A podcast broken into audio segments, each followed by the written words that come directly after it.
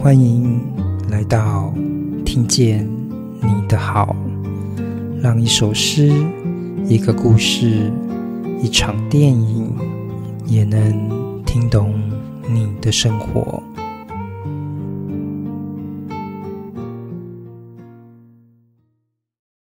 各位听见你的好的听众们，很高兴大家又在空中又再回来了。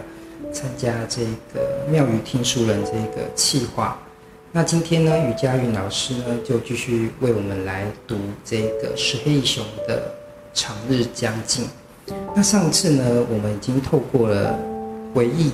记忆与遗忘这个点来谈完，就是这个小说关于时间的这个部分。那接下来我们想要回到人的部分来谈两个重点哦，就是自律与本分。然后再就是错过与遗憾。那我们先来读这个，来谈这个自律与本分这件事情。因为其实这个主角呢，他是史蒂文斯嘛，他是英国贵族，呃，达达林顿这个府邸的一个总管，所以他对他自己的工作是非常的坚持。可是其实这一件事情也非常的重要，因为他如果没有做好这个总管工作，好像是不会。引起一个世界上的风暴。是，嗯，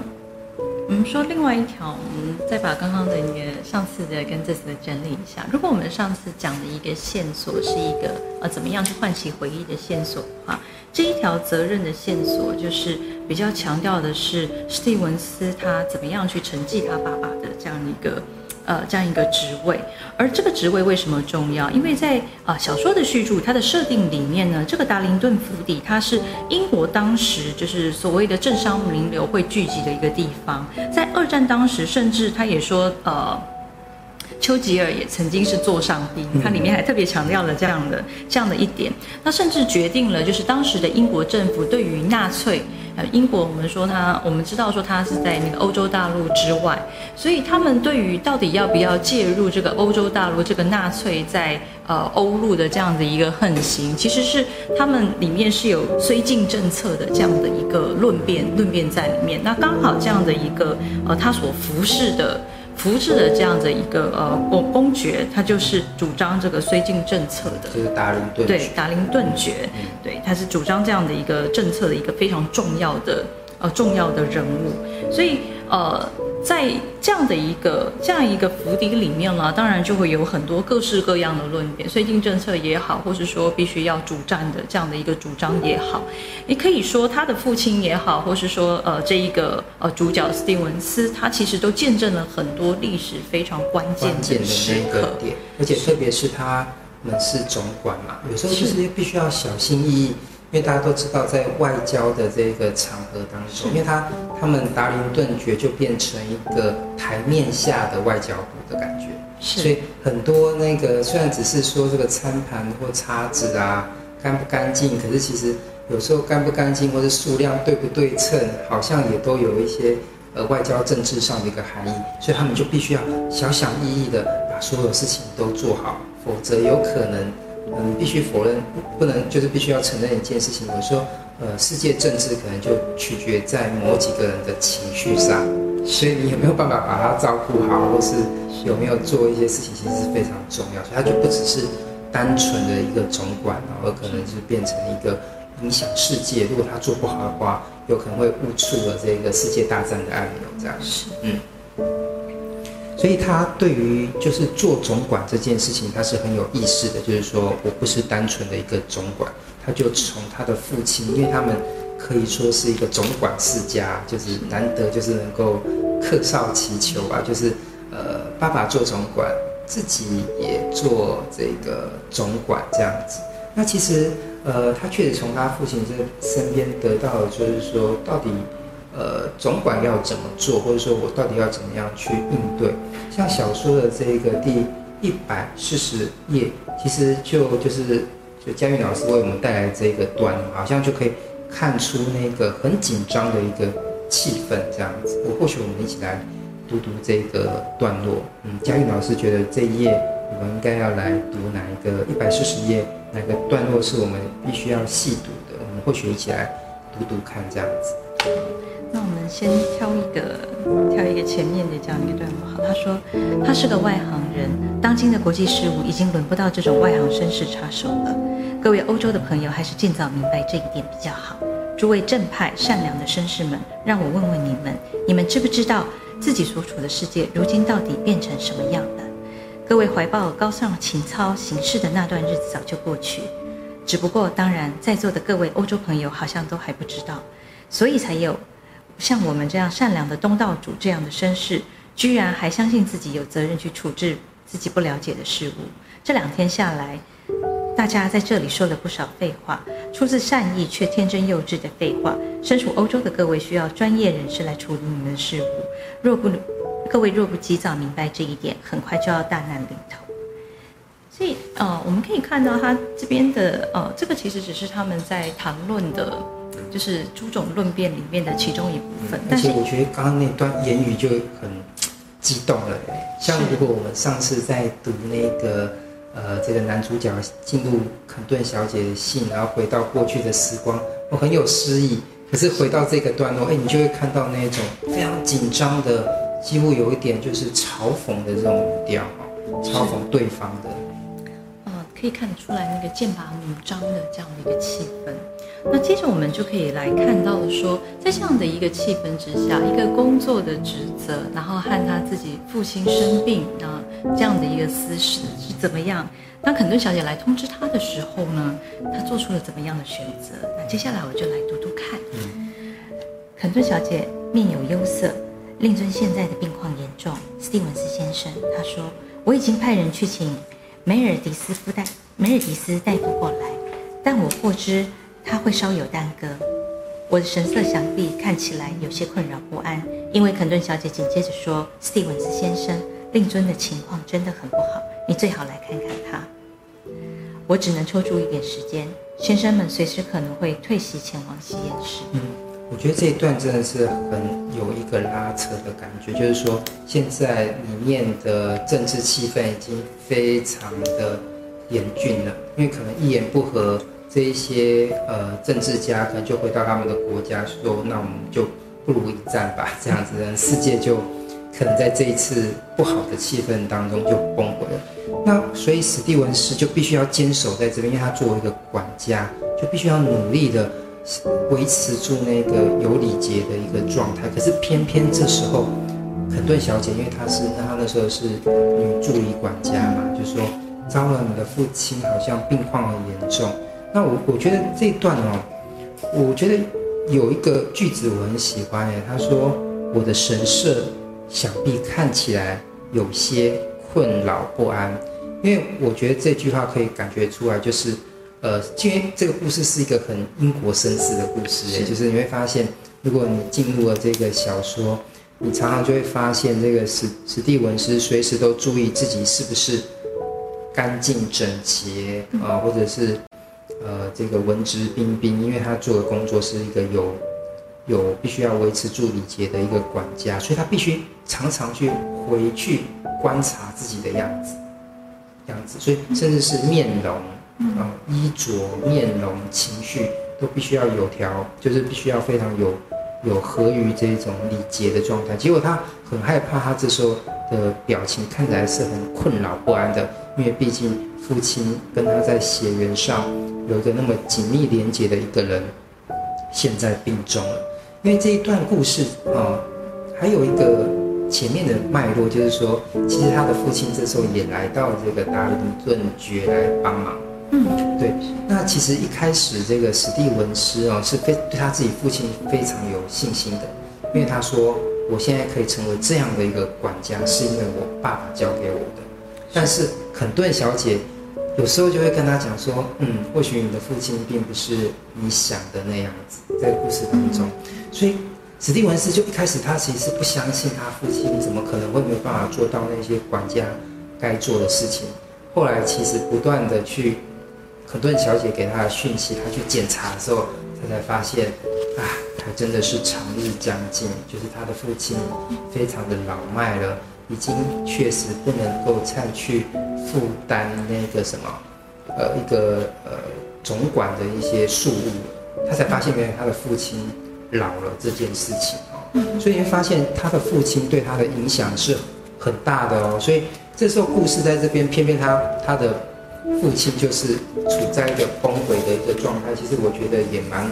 有一个戏剧张力的，因为他最需要 hold 住的时候，他的父亲就偏偏倒下，在这个外交最紧张的一个时刻。那其实这个故事当中，我觉得，呃，读者啊，就是或许可以去翻一下这个小说第六十六页到六十七页这一段，我觉得写得很精彩，就是，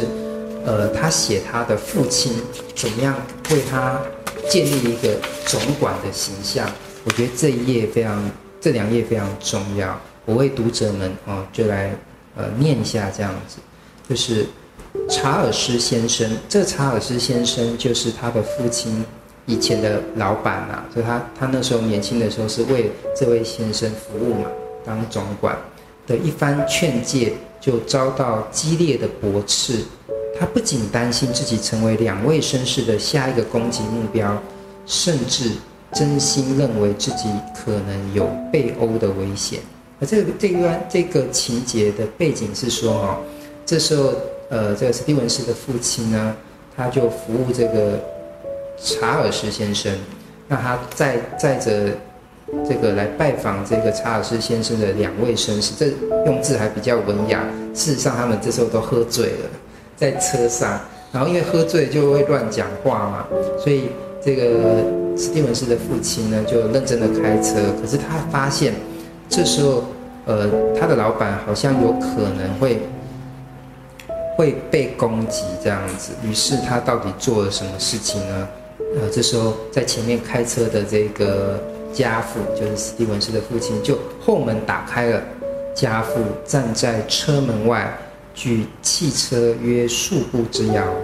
目光紧盯着车内。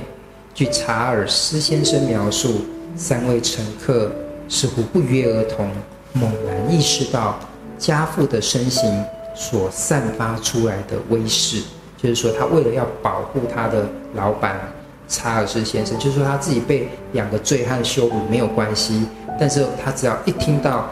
自己的老板查尔斯先生被侮辱了，他瞬间就把车停下来，然后就打，就是就是要去，就是要。警告他那个两个醉汉这样子哦。实际上呢，家父身高仅六尺三寸，况且他脸上流露的神情，若是你在你知道他愿遵循嘱咐时，其实也称得上让人舒服。但或许在某些情境下，看上去也会让人心生畏惧。据查尔斯先生所言。家父并未表现出任何愤怒的情绪，他只不过是打开了车门。当他赫然逼近车内的三名乘客时，直挺挺的身躯传达出强烈的责难与一夫当关的气势，导致查尔斯先生的两位酩酊的伙伴不禁退却三分，像偷苹果的小男孩。被农夫当场逮过似的，所以你会发现，哎，他的父亲树立了什么叫做总管？因为这个故事的前半段，当我们好像还没有看出，就是他跟肯顿小姐有那种暧昧的情愫的时候，我们好像以为就是这个故事是在谈的是说，到底什么叫做伟大的总管？就是在第五十八页的那一句，他就是所说是要为很有钱的人或是很有名望的人服务才叫。伟大的总管嘛，最后他其实就回到了是一个人格面上的问题，就像佳韵老师为我们带来的，就是一个责任感的问题，就是自律与本分。你要再怎么样在你的呃职位上，就是说有自律，但是又能够保护，或是让这个你掌管的这个家都非常的有条理，其实是非常困难的一件事情。是，嗯。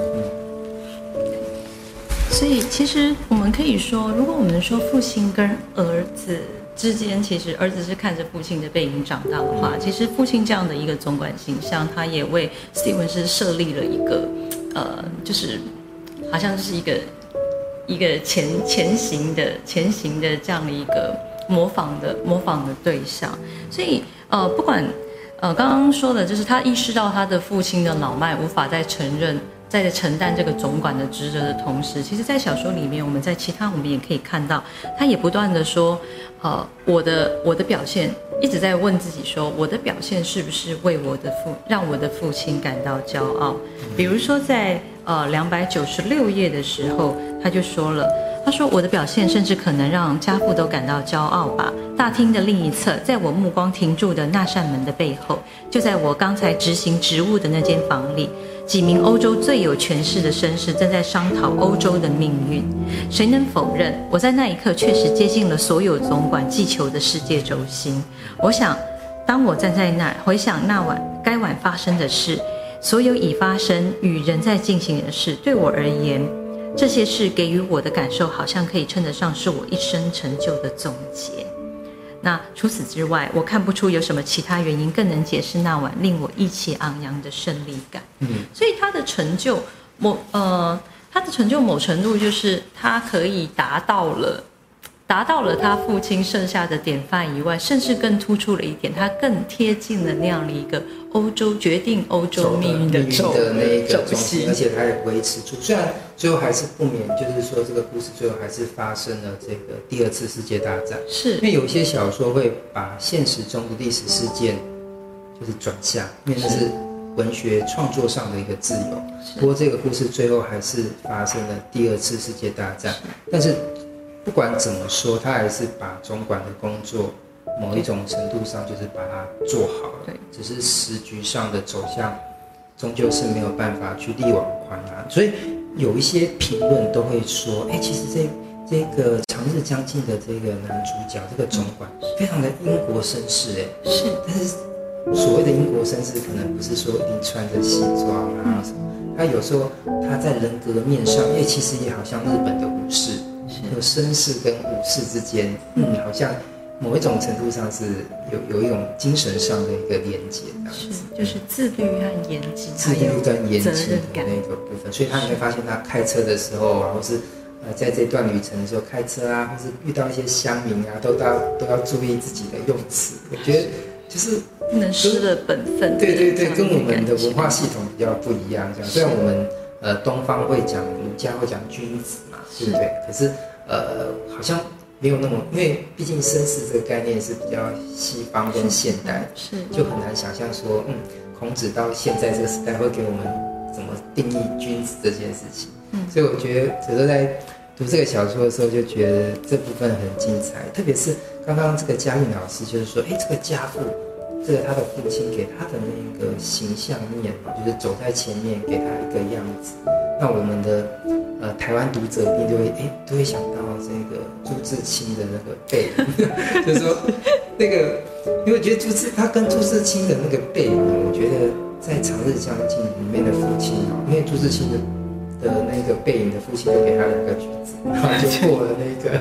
那个铁道到对面去，但是《长日将近》的这里面的这个父亲是给他很多人格面上的嗯的那种典范典范的，所以。这时候，我觉得写这段的时候，我觉得也它的精彩点就是说用肯顿小姐来，因为我觉得他埋梗埋得好好远哦，因为他是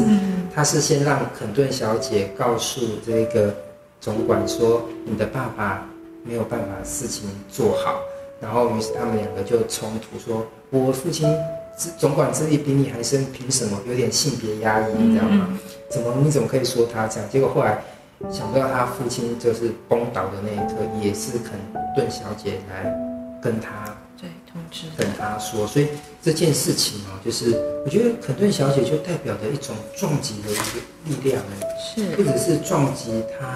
父亲的形象，其实接下来也要撞击了他在爱情上的一些事情的教条。对对，对，没错，所以刚好就可以来切入，就是错过于。遗憾这一个部分，因为他似乎就错过了肯顿小姐，这样怎么错过？我想读者可以去好好把那一些细节，因为他他他在这石黑一雄在写这个小说是借那个 gentleman 这个那么英国绅士的这个男主角的口去说他的心情，所以他在表达他的爱情的时候也非常退一百步来说，所以你有时候就想说哦，但是。你知道吗？当越来越接近这个目的地，就是肯顿小姐的呃住的这个地方的时候，其实我们就慢慢就揭露说啊，其实他对她是有一份情愫，只是我觉得石黑一雄的笔控制的很好，就差那么一点点，要点破就交给我们读者去点破，所以到最后这个故事是叫就是其实就像嘉玉老师说的，就是错过与遗憾这个部分可以。呃，确实是可以好好来谈一下。嗯，我们最刚开始的上一次，其实我们就谈到了石黑一雄，他对于回忆这件事情非常有兴趣。那他觉得人生行至暮年，特别是到我们暮年回首回首的时候，有的时候我们才能看到生命里面很多真的是点滴的极光片羽的所在。所以，呃，对于呃，如果我们说肯顿小姐刚刚像刚刚说的，她就是呃，她生命里面一个意外跟撞击，嗯，就是不断的在挑战她各方方面面，她的父亲，然后她的爱情，对，挑战这个方方面面，然后呃，试着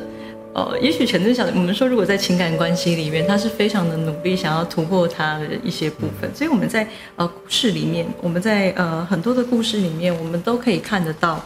呃，这个女这个女生在当时的。在当时的一些努力的部分，那呃，另外一个，这个等一下我们就用一段一段来谈。那另外一个就是，呃，他其实很多人在《长日将近》最后的最后的评断里面，他们都会讲的是，看完这本小说，这是最大的想法，最大的想法就是，我们是不是有一些错过的东西，我们没有办法呃挽留挽留下来？那我想。呃，在这种那种错过的遗憾，刚刚谢老师说，他都是用一种很、很、很委婉、非常节制的笔法，是一个非常节制的笔法。我们就来看一下，就是我们在三百一十一页到啊三百一十二页，我们看到那个最后他们两个人。就是决定要要分手了，最后两个这个两个人见面了，对，见面了，可是呢要分手了。呃，班太太已经是班太太，已经不是肯顿小姐，已经是嫁给别人，对，已经嫁给了班太，就是变成了班太太，就是罗夫有夫的这样一个状态之下，那这个女生呢，啊，请他陪她等公车，嗯，所以在啊公车等公车的这样一个时刻，他们的呃一段一段对话。那这个前提其实是呃，当然那个前提是史蒂文斯就说了，你曾经写给我一封信，那那个信里面说你的余生像是一片虚无，然后摊在他的面前，摊在我的面前。他说，那肯顿小姐说，他说我不记得我写过这样子的话。就是他发现说，原来他自己觉得那是一种暗示，就是颠覆了他自己的的诠释。他觉得那是一种暗示，暗示我要把他带回来，我们可以再续签约。那没想到，真的把话说开以后，事情不是这个样子。那呃，前提就当然他用了很多就是呃弯弯曲曲的这样的一个说法，那想要那个旁敲侧击肯顿小姐的心意。那肯顿小姐这一次，她终于明明白白的就讲出来了。她其实是问他说。你是不是想要想要问我，我我是不是爱我的丈夫？嗯，对，肯顿小姐比较明白。那她说了，她说我应，我觉得我应，我该回答你，史蒂文斯先生。正如你所说的，我们可能很多年都不会再见了。是的，我的确爱我的丈夫。起初我并不爱他，很长的时间，一段时间我都不爱他。好多年前我离开达伦邓迪，那时我根本没有意识到自己真的离开了。我想，当时我只是把它当成另一个记录你的计策，史蒂文斯先生。来到这，发现自己已经结了婚，的确让我觉得很震、很惊骇。很长一段时间，我都非常不快乐，真的非常不快乐。但随着日子一年一年过去，然后经历了战争，凯撒琳也逐渐长大。就这样，有一天，我猛然发觉，我是爱着我丈夫的。人跟人相处久了，就会发现自己渐渐习惯了对方。他是个善良又可靠的男人，所以没错，史蒂文斯先生。后来我渐渐爱上他了。谢谢嘉韵老师刚刚念这一段，因为其实这一段是我也很喜欢这一段，就是三百一十一页这个段，因为毕竟是终于经过了长途的跋涉，无论是外在的风景还是内在的心灵的风景，都已经走了那么长的一段路之后，终于见到了肯顿小姐。因为毕竟在前面的一个呃那封信里面就有讲一件事情，就是说我的余生像虚空一样。那这时候看到肯顿小姐，似乎又好像感觉不到那一种，就是一种落寞的部分，好像在她生活中好像还蛮充实的。所以这时候在等公车的时候，大家是想说，在这个两人可能这就是真正见最后一面的时候，因为。他们的长日还真的是要将近了，两个人都是有年纪的人。今天这次我来找他，然后在公车站前，如果我搭上这个公车，就注定可能不会再见面的时候。肯顿小姐对他说的话听非常的关键，她是跟他讲说：“啊，我还真的当初我是不爱他的，可是当初他不爱他的时候，其实，在如果大家进入小说的时候，那段也写得很精彩，因为。”史蒂文斯先生他是总管，他知道就是说这个肯顿小姐做事也是很认真的。可是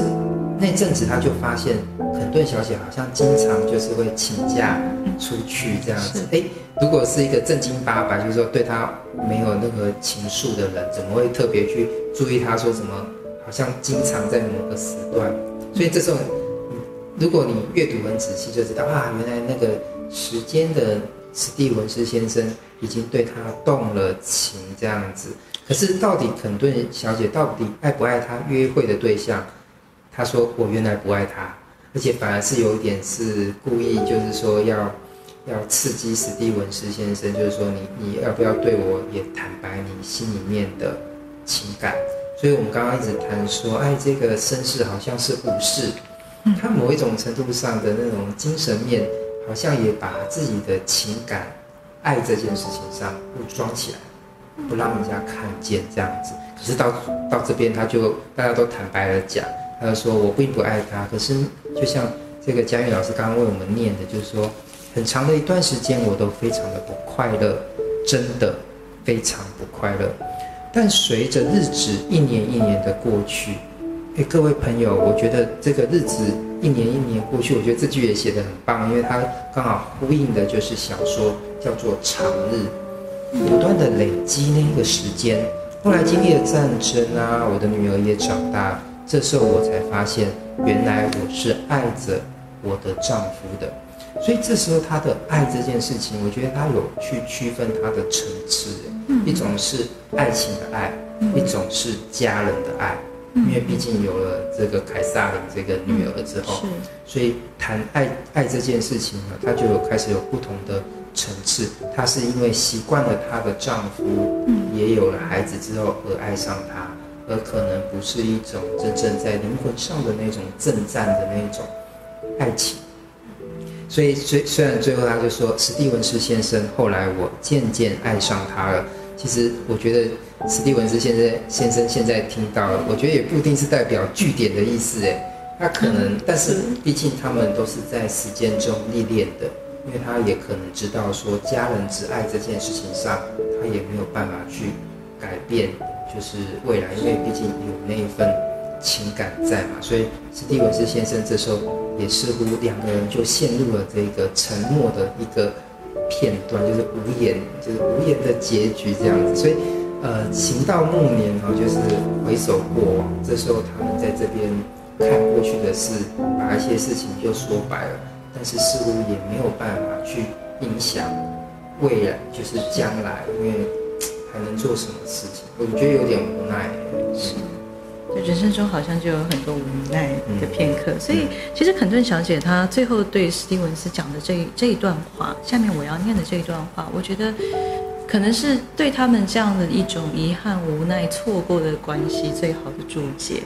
她就说，她不过那当然不表示自己不会偶尔在极其无告的时候对自己说，我的人生犯了一个多么严重的错误啊！然后就会想到另一种生活，想到自己原本可能拥有更美好的人生。比方说，我会想到原本可能跟你共享的生活，史蒂文斯先生。我猜，或许就是这些时候。我会为了一些琐事便负气离家，但每次离家不久，我就明白我的本分是跟着自己的丈夫。毕竟时光不能倒流，人不能总是沉湎在假设的状况里。人该明白自己拥有的并不比人家差，或许还更好些，该要心存感激才是。所以其实肯顿小姐她也非常坦白的说，对于过去那个没有办法，因为诸种原因、诸种外在的因素没有办法在一起、无法开花结果的感情，她不是。不遗憾的，因为人生中好像我们回首过往，我们就觉得我们好像当时都有很多选择性，嗯、可是我们就选择了另一条也许对自己比较安全的道路。但是就像 Robert Frost 讲的，就是那一条没有走的道路，嗯、总是偶尔会引人，会引人回顾和驻足。那呃，他给我们一个解释就是。当我们行之暮年，发现我们可能当初做的选择深深影响了现在，而现在没有办法再改变的时候，人可能就只能去接受。所以他说要要开始明白自己拥有的没有比别人差，因为那一条路不见得会更好。嗯，对。所以我觉得读到这边的时候，因为这读到这三百一十一页的时候，其实故事已经进入到了一个尾声。是。我觉得这时候。暮年的，就是这种时间的那种重量感，确实是无法去反说。就像刚刚讲的，就是说啊，时光终究是不能够倒流的，人呢也不能沉湎在假设的状况。那些假设是对于过去的假设，是。但是我觉得这是我每次读到这这个段落的时候，在想这个小说的名字叫《长日将近》的时候，不知道为什么那种。就就好像他那封信，就是说虚空已经坍塌在我身上，那种没有的重量反而给人家，呃，就是更重，无法去承担。那种所谓的没有，就是说其实过去不能，我们已经不要再去假设过去了，但是未来我们又有多少的选择？那种什么都没有的感觉，其实我觉得史蒂文先生这次的旅程虽然没有找到这个，呃，就是没有。把这个肯顿小姐就是带回去，但是其实她也带给我们一些对生命的一些提问呢，就是说可能必须要在呃嗯某一些当下都要好好把握呃一些事情，就是勇敢的说出来，或者说去表达自己这样子。嗯，对。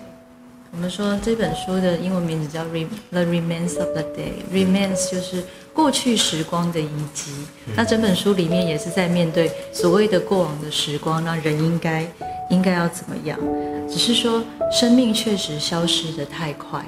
如果刚陈如谢老师说的，如果没有把握当下，就是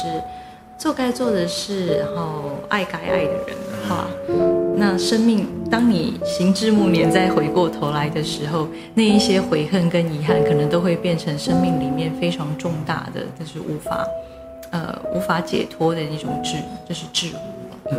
确实，就像佳韵老师说的啊，时光真的是消失得太快了。像我们今天在读，就是跟佳韵老师一起对谈这个石黑一雄的《长日将近》的这个阅读时光，也是不知不觉的就这样子流泻掉。不过，我相信大家呃，能够再把这个《长日将近》拿来阅读，一定会再读到呃，可能是我们刚刚分享的那三个重点之外。更多更多属于你自己的时光篇章。那今天就谢谢佳韵老师一起来参加我们这个妙语听书人